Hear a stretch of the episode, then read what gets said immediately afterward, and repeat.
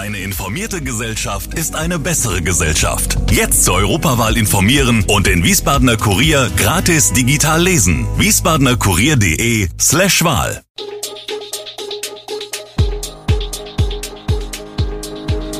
Gude, unser morgendliches News Update.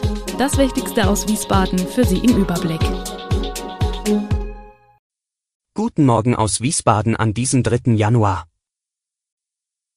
Taxiunternehmen ziehen positive Bilanz aus Uber, Hofheimer Gasthaus zum Taunus schließt und die aktuellen Corona-Zahlen. Das und mehr gibt es heute für Sie im Podcast. Der Fahrtenvermittler Uber Deutschland hat im Frühjahr sein Angebot auf Wiesbaden ausgeweitet. So können Wiesbadener seit dem 15. April über die Uber-App Fahrten zum Festpreis buchen. Diese sind in der Regel günstiger als mit dem Taxi. Trotzdem fällt die Bilanz hiesiger Taxizentralen und Unternehmer knapp neun Monate nach dem offiziellen Start des potenziellen Konkurrenten in Wiesbaden positiver aus, als gedacht. Im Moment würde ich Uber nicht als Konkurrenz bezeichnen. Wir hatten nach der aggressiven Werbekampagne im Frühjahr mit stärkeren Auswirkungen auf unser Geschäft gerechnet, erklärt Orhan Soganci, Vorstand der Wiesbadener Taxizentrale Taxi mit Herz. Einen Rückgang könne er aktuell lediglich bei jungen Fahrgästen feststellen. Tobias Fröhlich von der deutschen Uber-Pressestelle dazu. Die jungen Leute, die aufs Geld schauen, wären womöglich auch ohne Uber kein Taxi gefahren. Er erklärt, dass ein Uber generell häufig zu anderen Anlässen gebucht werde, als ein Taxi. Er erkenne daher keine Konkurrenzsituation zwischen Uber und Taxi. 26 Jahre hat Milka Schmidt mit Ehemann Bernhard Schmidt das Gasthaus zum Taunus in Hofheim bewirtschaftet. Jetzt wollen die Erben der Gaststätte das Gebäude komplett zu Wohnungen umbauen. An Silvester beendeten sie den Pachtvertrag mit Schmidt auf deren Wunsch hin offiziell, geben ihr aber noch bis Mitte Januar Zeit, die Gaststätte und Wohnung darüber zu räumen. Das hilft, in den 36 Hofheim-Jahren hat sich so viel Unterschiedliches angesammelt, dass Schmitz nur einen Bruchteil mit nach Budenheim mitnehmen können. Dort haben sie bereits im Herbst eine Wohnung bezogen, betrieben aber die Gaststätte noch bis 5. Dezember. Wir gehen mit einem lachenden und einem weinenden Auge in den wohlverdienten Ruhestand und unsere Herzen sind gefüllt mit wunderbaren Erinnerungen, Dankbarkeit und Glück, verraten Schmitz einig. Sie freuen sich auf die Zukunft ohne Arbeitsstress, sind aber auch wehmütig aufgrund des Endes ihres Lebens als Hofheimer Gastgeber. Gerade erst hat er eine neue Zuwägung bekommen, damit man ihn besser aus der Nähe betrachten kann, jetzt fehlen ihm die Arme. Der Schiersteiner Jupiter, die Nachbildung einer vor 1900 entdeckten Säule, ist beschädigt.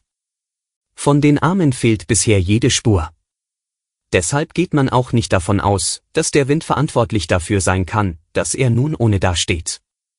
Es ist nicht das erste Mal, dass Schäden an der Säule Rätsel aufgeben, 2018 war sie einfach umgefallen. Die Ursache ist bis heute nicht ganz geklärt. Das fünfte Polizeirevier ist informiert, berichtet Walter Richters, für die Grünen im Ortsbeirat. Die Bundesregierung hofft darauf, das Corona-Medikament Paxlovid des US-Pharmakonzerns Pfizer zur Behandlung schwerer Covid-19-Verläufe noch im Januar einsetzen zu können.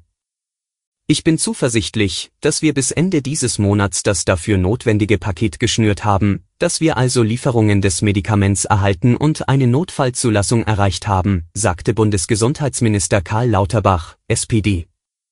Das Medikament sei extrem vielversprechend, hatte Lauterbach bereits in der vergangenen Woche gesagt. Ich rechne damit, dass wir damit zahlreiche schwere Verläufe auf den Intensivstationen verhindern können.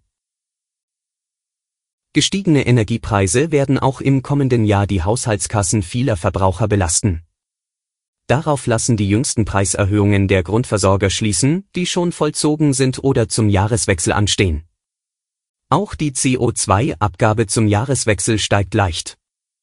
Laut dem Vergleichsportal Check24 haben seit August bereits 633 Stromgrundversorger ihre Preise erhöht oder Erhöhungen angekündigt. Allein zum Jahreswechsel wollen rund 350 Anbieter erhöhen. Im Schnitt liegt der Anstieg seit dem Sommer bei 61,7 Prozent. Für einen Musterhaushalt mit einem Verbrauch von 5000 Kilowattstunden bedeutet das zusätzliche Kosten von durchschnittlich über 1000 Euro im Jahr. Bundesfinanzminister Christian Lindner hat für die kommenden Jahre Entlastungen von mehr als 30 Milliarden Euro für Bürger und Unternehmen in Aussicht gestellt. Der Haushalt 2022 ist noch von der Vorgängerregierung geprägt, aber in meinem Entwurf für 2023 werden Entlastungen enthalten sein, sagte der FDP-Chef. Beispielsweise werde man dann die Beiträge zur Rentenversicherung voll von der Steuer absetzen können. Die EG-Umlage auf den Strompreis werde abgeschafft. Auf eine Frage zu von der Corona-Krise betroffenen Unternehmen kündigte er ein Corona-Steuergesetz an.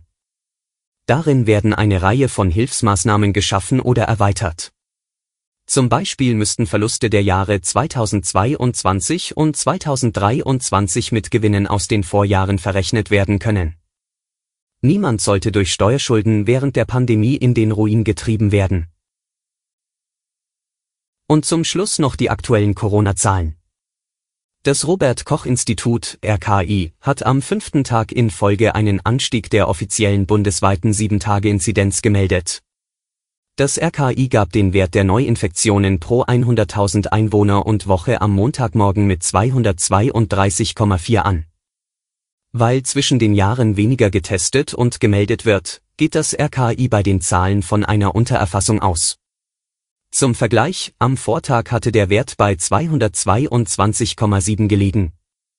Vor einer Woche lag die bundesweite Inzidenz ebenfalls bei 222,7, Vormonat 442,1. Die Gesundheitsämter in Deutschland meldeten dem RKI binnen eines Tages 18.518 Corona-Neuinfektionen. Vor genau einer Woche waren es 13.908 Ansteckungen. Deutschlandweit wurden den neuen Angaben zufolge binnen 24 Stunden 68 Todesfälle verzeichnet. Vor einer Woche waren es 69 Todesfälle. Das RKI zählte seit Beginn der Pandemie 7.207.847 nachgewiesene Infektionen mit dem Coronavirus. Die tatsächliche Gesamtzahl dürfte deutlich höher liegen, da viele Infektionen nicht erkannt werden. Alle Infos zu diesen Themen und noch viel mehr finden Sie stets aktuell auf wiesbadener-kurier.de. Gude Wiesbaden ist eine Produktion der VRM von Allgemeiner Zeitung, Wiesbadener Kurier, Echo Online und Mittelhessen.de. Redaktion und Produktion die NewsmanagerInnen der VRM. Ihr erreicht uns per Mail an audio.vrm.de.